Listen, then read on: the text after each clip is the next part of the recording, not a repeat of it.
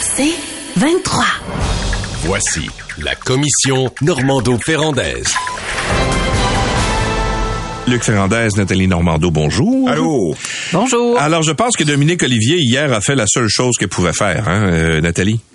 Oui, ben pour ceux qui pensent en passant que la politique c'est plate, comme dirait Luc Ferrandez, ah ben Boswell, ah ben Boswell. Écoute, jamais, jamais on aurait cru euh, que Dominique Olivier allait quitter euh, le, la présidence du comité exécutif dans ce contexte et dans cette situation. Vraiment, euh, c'est presque surréaliste. Là. Hier, je la regardais faire sa conférence de presse. Je me disais, oh mon Dieu, jamais, jamais on aurait pensé, avant bien sûr que le scandale éclate au grand jour, jamais on aurait pensé que Dominique Olivier puisse quitter une fonction qu'elle occupe depuis maintenant deux ans. Alors, elle s'est rendue à l'évidence. Elle-même a admis hier en conférence de presse que ce, ce n'était que c'était impossible, c'est devenu impossible. La pression était trop forte.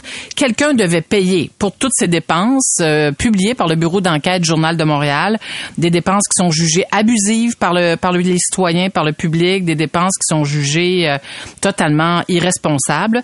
Il faut dire qu'elle a résisté, elle a beaucoup résisté, elle a fait face à la tempête.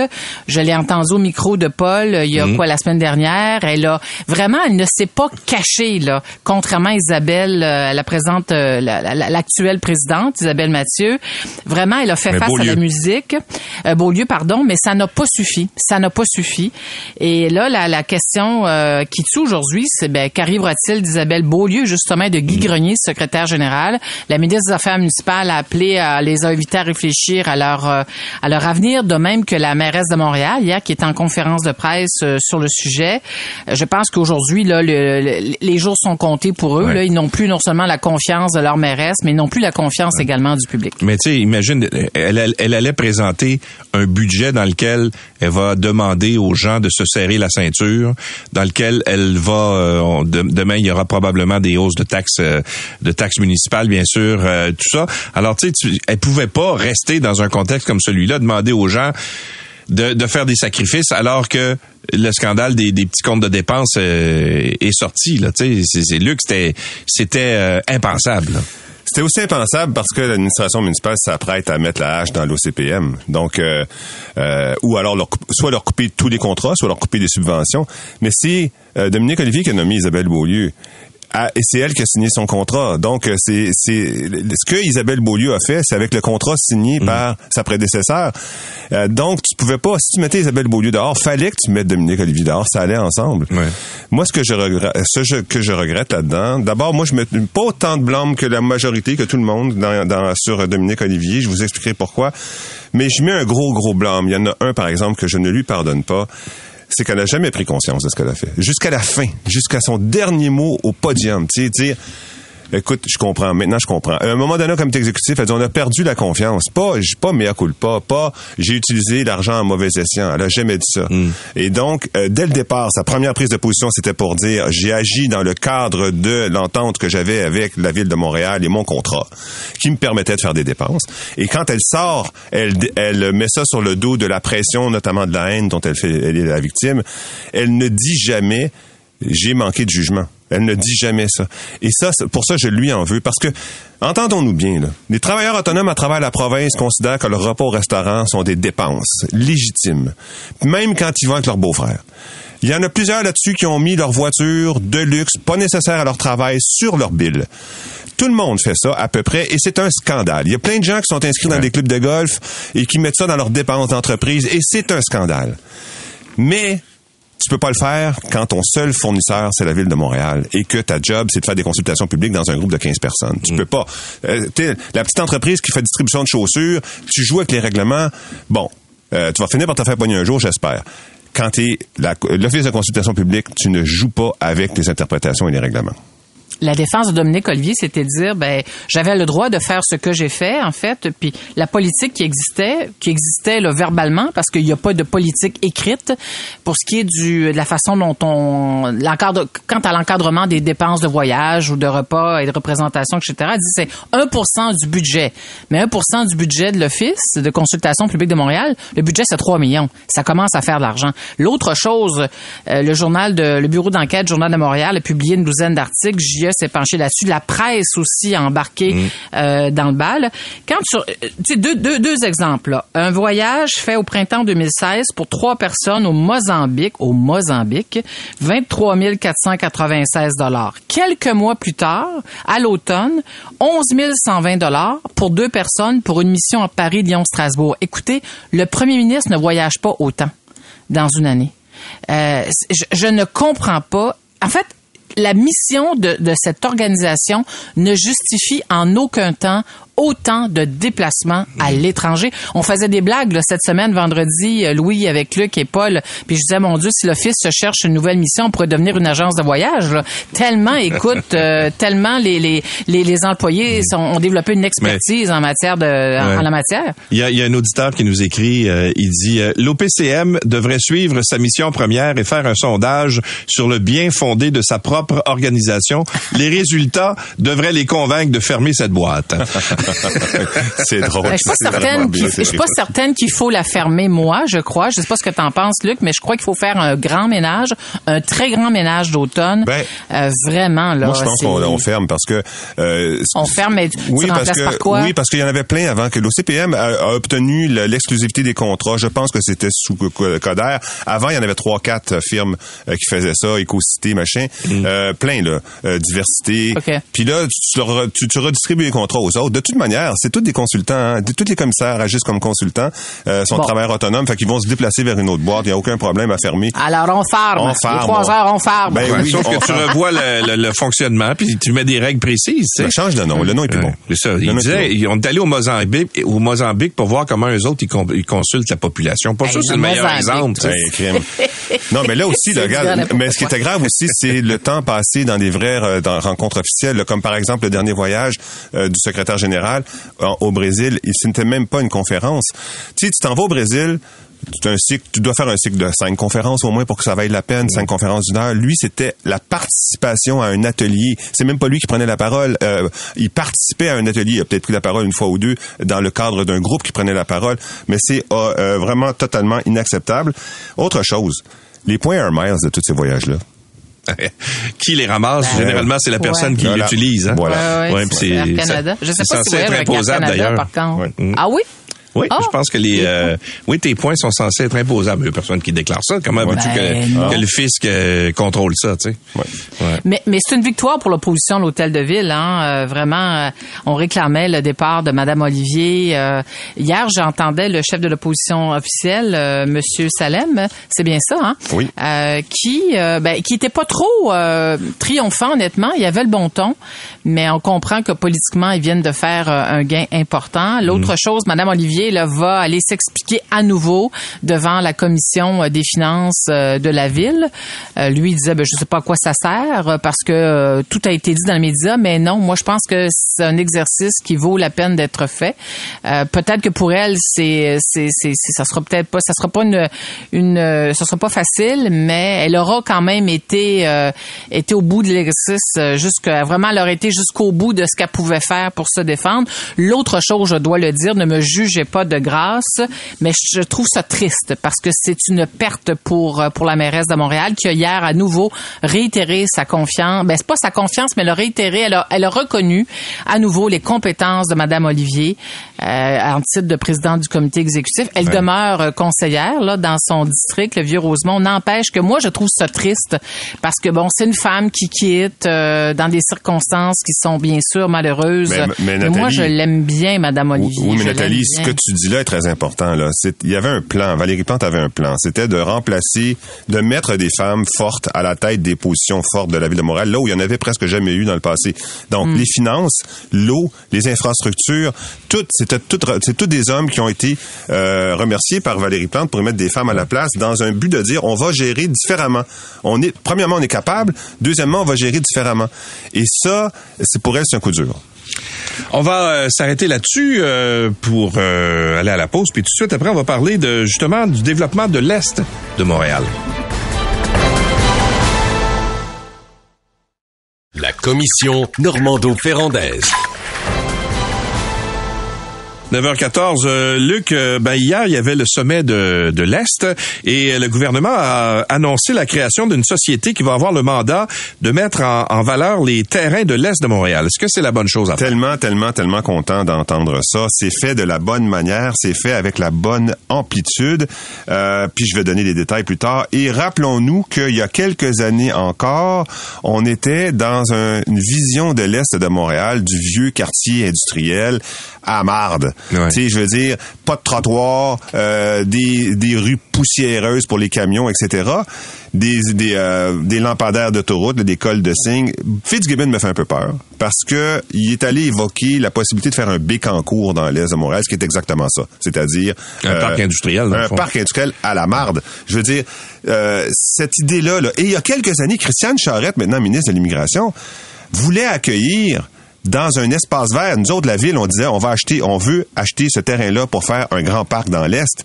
Et elle disait, non, non, non, on va le laisser pour une entreprise qui voulait faire des panneaux photo- photovoltaïques, qui voulait faire du verre, ça veut dire des camions, pas des camions, des trains de sable, des lignes de haute tension, des camions à la journée longue. C'était ça, la vision. Mais encore, il y a deux, il y a ça, c'est il y a, euh, en 2020, et- euh, en 2018 à peu près. 2017-2018.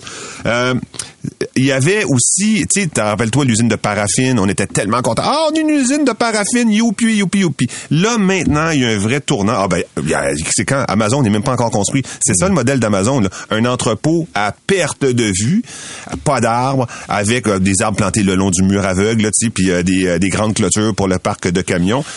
Euh, c'est pas ça qu'on veut. Ce qu'on veut, c'est un vrai quartier. Et là, ce qu'il me semble se dessiner, c'est ça. C'est-à-dire euh, cette idée-là qu'il va y avoir à la fois des espaces verts, qu'il va y avoir de, de- des petites entreprises, euh, par exemple, comme on voit à Sainte-Anne-de-Bellevue ou qu'on voit dans la banlieue de Boston, c'est-à-dire des centres de recherche, des entreprises de à taille humaine avec des boisés autour, avec euh, tu peux te rapprocher du milieu euh, résidentiel parce que tu as ce type de- d'entreprise non polluante, de taille moyenne, un restaurant au coin de la rue, des arbres, des trottoirs, un vrai quartier industriel de l'an 2020, 23. Mais il faut commencer par euh, décontaminer, par exemple. Ça va coûter cher. ouais. Nathalie? Ouais.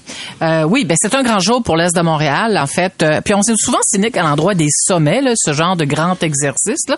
Mais n'empêche que l'avantage des sommets, c'est que tous les participants doivent se commettre. C'est exactement, et quand je dis doivent se commettre, ben, généralement, après un sommet vient euh, de bonnes nouvelles. Et c'est exactement ce qui s'est produit hier. En fait, euh, on passe à une vitesse, euh, à une autre vitesse avec euh, l'Est de Montréal. Et moi, je dois saluer l'ambition et l'intérêt politique qui s'est exprimé autant du fédéral que de Québec par rapport à l'est de Montréal. Tu dis Luc Pierre Fitzgibbon me fait euh, me fait peur, mais n'empêche que euh, l'est de Montréal euh, savoure le fait d'être représenté par un ministre qui a du pouvoir, qui a des moyens, parce que Pierre Fitzgibbon, au-delà d'être responsable de l'économie de l'énergie, est aussi responsable, ministre responsable de la métropole. Alors, il va mettre à contribution Investissement Québec, entre autres, qui, euh, parce qu'on a créé une société, une société qui va être chargée euh, de mettre en valeur, de décontaminer, de mettre en valeur tous ces terrains. C'est vrai que c'est beaucoup de terrains, c'est 40 millions de pieds carrés de terrain euh, à décontaminer, à développer. C'est vraiment énorme, c'est énorme.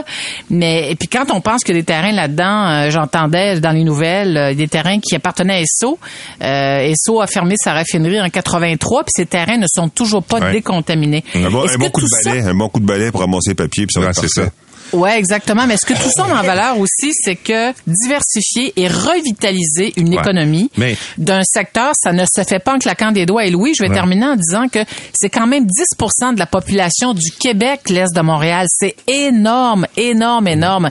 Mais moi, j'ai j'ai espoir avec ce qui a été confirmé hier que là, vraiment, on se donne les moyens de nos ambitions, en fait. Ouais. Mais Parce que c'est chose que- 275 millions sur la table hein, pour décontaminer les terrains. Oui, il y a une chose qui n'a pas été euh, mise euh, hier de l'avant, c'est c'est bien beau de dire on va développer euh, l'est de l'île de Montréal, mais si on veut qu'il y ait des gens qui se rendent dans l'est de Montréal, faut qu'ils soient capables de se déplacer. Puis pour l'instant, il y a toujours pas de projet de REM euh, de l'est. Écoute, là, Lou, est- t'as absolument raison. Il y a plusieurs éléments. Là. Il y a premièrement le dépla- les déplacements. Euh, puis le problème avec la STM et, et les transports en règle générale, la RTM aussi, c'est qu'ils mettent d'habitude de l'argent là où il y a déjà des déplacements. C'est-à-dire que d'aller mettre un réseau structurant là où il y a personne en disant oui, ça va aider à ce que les gens viennent, ils font pas ça. Là. Il y a eu des grosses, grosses batailles partout à Montréal où tu avais des, par exemple, Angus qui demandait amenez-moi du transport en commun, je vais en, je vais en construire de je vais en avoir de l'emploi. Si j'ai pas de transport en commun, je peux pas avoir d'emploi. Euh, là, ça c'est un gros problème. Deuxième problème, euh, l'argent, c'est un sommet. On ne sait pas si l'argent va vraiment être au rendez-vous, là, parce que ça va coûter. euh, là, on a une facture au moins de 500 millions, là, ok? Et euh, la décontamination, oui, mais il y a de la décontamination au niveau industriel, puis il y a de la décontamination au niveau, mettons, laboratoire, ou centre de recherche, ou euh, usine de ceci, de cela, euh, qui exige beaucoup plus de décontamination. L'accès aux rives, l'accès à l'eau, euh, les boisés, la préservation des boisés, il y a de l'argent pour la préservation des boisés. Et je te dirais aussi les routes et les rues, parce que il y a eu, pourquoi ça bloquait? Pourquoi le Était pas capable de vendre ses terrains? Puis c'était comme ça pour l'ensemble des terrains. Tu avais les anciens de Shell aussi. Pourquoi il pas capable de les vendre? Parce que si tu, il voulait les vendre en bloc. Il voulait trouver un Amazon puis dire à Amazon, viens t'installer, prends-le en bloc. Il y a une entrée, il y a une entrée, et une sortie, it. Si tu veux faire un vrai quartier, faut que tu mettes des rues, faut que tu mettes des petits lots, faut que tu mettes des trottoirs, faut que tu aies des services municipaux. Ça coûte cher. Il faut que tu aies aussi des services commerciaux. Là. Si tu Ben oui, des, c'est des, des centaines de personnes euh, travailler dans un secteur, faut qu'ils soient capables euh, d'aller au restaurant, Voilà. faut qu'ils soient capables, je sais pas moi, de, de un vrai quartier. d'avoir des, des, des, Ouais, des- ouais. des services de proximité, Nathalie. Oui. Ouais, mais, mais là, c'est l'œuf ou la poule. À un moment donné, euh, il faut que tu commences en quelque part. Là. Et quand je dis qu'on, euh, je dis que le gouvernement passe à une autre vitesse, c'est que euh, il y a des sommes qui ont été consenties à la ville pour développer, en fait, pour mettre en valeur tous ces terrains décontaminés. Mais je le disais hier, je pense que c'est Radio-Canada, dans un texte de Radio-Canada, là, sur, euh, sur 100 millions, il y a un million qui a été dépensé Ouais. là, parce que les promoteurs là-dessus, se butent Nathalie- à la bureaucratie. Ouais, c'est ça. de- Non, les promoteurs mais- veulent pas développer Nathalie parce qu'ils seront, ils seront, ils seront obligés d'avoir un seul client. Ouais, mais là, on a eu un message de la Ville Ouais, de Montréal, là, euh, Ouais. justement par rapport à ça, parce que Michel Leblanc de la Chambre de commerce nous citait ce chiffre-là ce matin. Et ce qu'on nous a envoyé euh, à la Ville de Montréal, on nous dit que sur 100 millions, on est à décaisser 56 millions. On est Ah, à décaisser.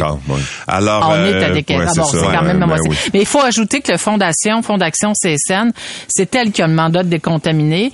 Euh, c'est mon ami Jacques Letourneau qui m'écrit à l'instant pour me le rappeler. Puis il, il insiste, c'est l'argent des travailleurs pour la retraite qui sera, qui sera mis au service de la communauté pour le développement durable. C'est vrai, effectivement. Bravo, oui, non, c'est vrai, il faut Ouais. le souligner. Parce que cette société s'appelle la Société de mise en valeur Mm. des terrains de l'Est de Montréal. Alors, elle travaille avec Investissement Québec. Puis Investissement Québec, là, pour la, la recherche d'investisseurs, tu sais, prenez le, euh, faisons un peu de projection. Le jour on aura des millions de, de, pieds carrés de terrains décontaminés, puis on va être à, chercher des promoteurs sur la planète, ben Investissement Québec a tout un réseau de bureaux partout, euh, partout dans le monde qui vont, qui, tous ces bureaux vont être mis à contribution et l'expertise euh, d'Investissement Québec également pour qu'on puisse effectivement stimuler euh, à nouveau ce secteur euh, de la ville qui est important, de la métropole qui est important. Je vais faire une coupe de confidences et révéler pourquoi je trouve que c'est le, le projet du siècle, c'est-à-dire ce changement d'é- d'état d'esprit par rapport à l'Est de Montréal. Il y a quelques années, quand on a voulu faire un grand parc dans Anjou, le maire s'est pratiquement effondré en larmes en disant non, non, moi je veux un Costco, je veux pas un grand parc. Il veut pas un grand parc payé par la ville. Il voulait un Costco géant. Et il a gagné. Il a eu un Costco géant sur un des derniers terrains verts qui, qui restait dans... la- Quelques années après, j'essaie de convaincre le maire de Montréal-Est de faire un corridor de biodiversité qui serait connecté au, au fleuve Saint-Laurent en, en reliant ensemble plusieurs espaces verts. Il dit non, je veux avoir un concessionnaire Volkswagen. Il l'a dû. Il l'a eu. Il a réussi à mettre à, à- à nuire à notre projet pour pas qu'on soit capable de faire ça. Puis je racontais Christine Fréchette qui voulait absolument avoir une usine géante euh, là où on voulait aussi mettre un, un- donc Mais un et- parc, ça rapporte pas de taxes. Non, un je- concessionnaire, ça rapporte des taxes. Et des emplois, oui, exactement. mais c'est ça, l'idée. L'idée, c'est que tu dois, tu dois persiller le quartier d'humanisme, d'arbres, de verdure, de restaurants, tu le disais, de commerce de proximité, euh, avoir des petits, euh, des petites installations. Ça peut être plus gros, il peut y en avoir des très grosses même, mais, mais qu'il y en avoir des petites aussi pour que tu dois avoir accès à l'eau, tu dois avoir du transport en commun. Là, tu as un vrai quartier, pas des usines géantes. On n'est pas en, on n'est pas en URSS, là. Que Oui, je ben, vois- je pense qu'on peut faire les deux. Un- ça prend un compromis, Luc, parce que euh, ta vision est, est, est très très bonne parce qu'elle réfère à la qualité de vie. Mais mais en même temps, tu peux pas juste faire des parcs, tu peux pas juste, tu comprends-tu? Faut. Ah non, bien sûr que, que, ça non, prend, bien sûr que non. Ça prend un mais, compromis. mais dans l'Est, il n'y a pas de grand terrain comme dans l'Ouest. On est capable de faire le grand parc de l'Ouest, 3000 hectares. Mm. Dans l'Est, tu as des bouts. Et ce qu'il faut que tu fasses, c'est que tu mettes ces bouts-là, que, que tu les lies les uns aux autres pour faire des corridors. Des fois, tu vas passer à côté d'une usine, puis des fois, tu vas déboucher sur l'eau. Ce que tu dis, c'est de mettre de l'intelligence dans la façon dont on Oui, développe nos villes. oui, c'est ça. vraiment. On va peut-être penser à donner euh, accès au fleuve aussi euh, dans le développement. Oui, ben oui. Il y a ben ça, oui. il, Hein? il paraît que c'est, compris dans Ouais. le- les projets d'ESSO, il y a une partie qui donne sur l'eau. Parce que tout le monde admire ce qui s'est fait à Québec, là, dans la promenade Samuel de Champlain, là, qui est magnifique. là. Oui, vraiment. Mais il serait peut-être temps qu'on pense aussi aux gens qui puissent avoir accès à l'eau. Absolument. Euh, ben merci beaucoup, Nathalie et Luc. À demain. C'est 23.